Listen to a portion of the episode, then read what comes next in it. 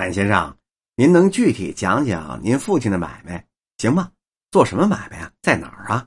怎么个情况啊？嘿，我听您刚才介绍，觉得挺有意思的。这话是大概在一九三零年、三一年的时候吧。一个呢是在灯市街开了一个银钱庄店，叫做瑞通号。大石栏中间呢不是有一个十字路口吗？梅市街的北口对着梅市桥的南口。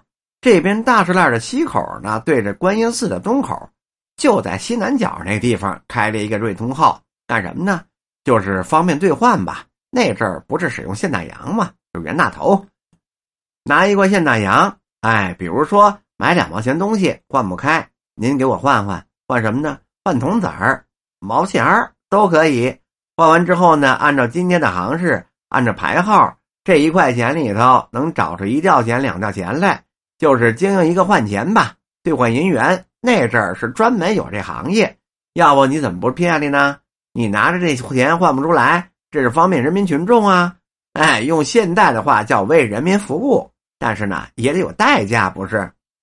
那阵儿啊啊，廊坊二条那儿有一个银钱牌报亭，啊，就是现在我们称之为报牌室吧，跟股票市场差不多。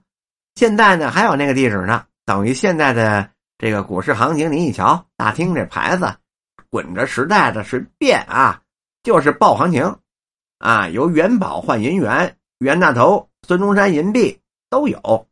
一个元宝呢是五十二两六钱五，一个元宝呢能换七十二块钱大洋，这一块钱呢能换四十六吊八啊，还有呢就是这四十六吊大铜子儿，那时候啊五个大子儿能买一斤肉。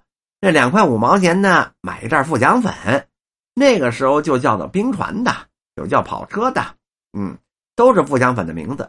东西便宜，每天呢，这所有兑换银元的钱庄都往那儿打电话，问今儿有多少多少啊？那是讲究什么什么边儿啊？一块现洋今天合多少钱呢？是四十八吊钱呢，还是四十六吊钱？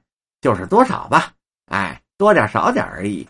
你比如说，这一块钱昨儿能换四十六兆六，今儿呢就只能换四十六兆五了，那就是掉价了。这跟股票一样。大宗的钱从哪儿来呢？我们打电话就联系啊各个旅馆、旅店，说你们这儿有铜子没有啊？有，有几炮啊？说有两炮啊，换几炮啊？换一炮。那三十六块钱呢叫半炮，七十二块钱呢是一炮。好了，待会儿就拉去了。这七十二块钱现洋啊，就拿去换这一袋子一袋子铜子儿，沉着呢，得用小车推着回来吧。这学徒就数一百个子儿十块钱，拿纸这么裹上，这一裹一裹的，这钱就数好了啊。您要说呢，到这儿来换一块钱现洋，就把四十八吊钱数好了给他，咱们呢就挣这个边的行情，不能白经营啊，是吧？咱们赚钱换钱就是这样。那阵儿，大石栏里边有一个大观楼，是一个老电影院，还有一个叫庆乐的，那是一个戏园子。再就是广德楼了、广和楼了，全在那边。那个时候啊，都上这儿来换钱呢。大观楼也那样，买卖还行，挺好的。从那时候开始吧，就生活就转变过来了，我们也就安稳了。这不是刚才跟您说这买房子置地是吗？这一买房子置地，这家里的亲戚里道就都上来了，就慢慢慢慢，我们这人就多了。我父亲呢，先是开钱庄，再后来呢，又发展了在大石栏东口有一个角啊，在那儿开了一个大通。我父亲是掌柜的呀，他亲自经营，卖鲜货、海鲜啊，包括卖一些蜜饯、卖水果。以后呢，就代卖一点什么灯油啊、纸烟呐什么的，就那样。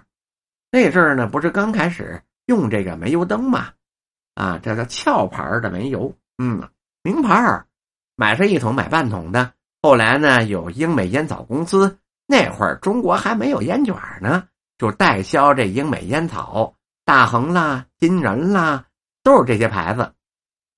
那阵儿吧，借饼还发这个航空奖券，就是印出号来的。到那时候摇彩啊，就是什么彩票，跟现在年代一样。中彩呢，你就算是呃这个有了福报了，大伙儿都买这个。我们那儿呢也代卖这个，就跟现在的你看这个这个呃卖体育彩票的一个意思。本集播讲完毕。